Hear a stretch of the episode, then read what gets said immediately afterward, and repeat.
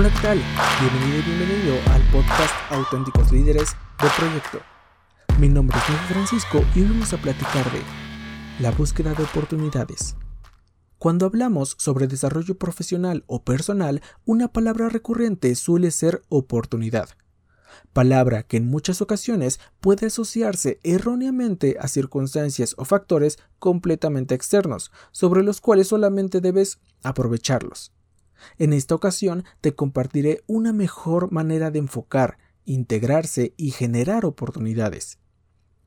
Si bien una oportunidad se entiende como algo externo, donde su propia definición por la RAE lo menciona como momento o circunstancia oportunos o convenientes para algo, se debe de entender que esas circunstancias tuvieron un origen, que pueden ser oportunos o convenientes, pero dependerá de lo que estés buscando y que ese algo no será por sí mismo. Es normal que existiendo tantas áreas de oportunidad y tantas tendencias nuevas, no sea fácil identificar las oportunidades que son mejores para ti.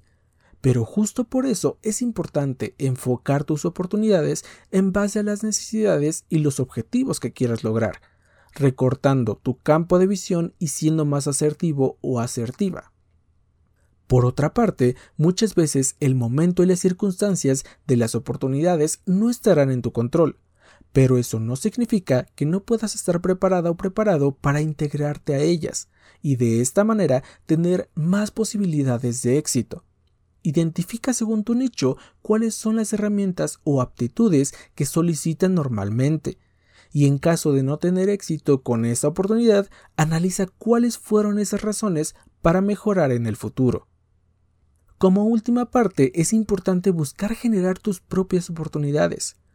Tú mejor que nadie conocerás los problemas que tiene tu especialidad y cómo los resuelven actualmente.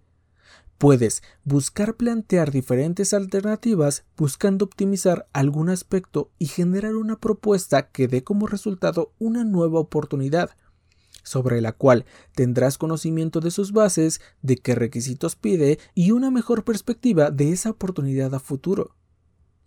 Una herramienta que puedes utilizar es el análisis FODA, tanto en el ámbito empresarial como en el personal, ya que te hará plasmar tanto tus puntos fuertes como débiles, y en base a ellos identificar qué opciones representarían una oportunidad o una amenaza para ti.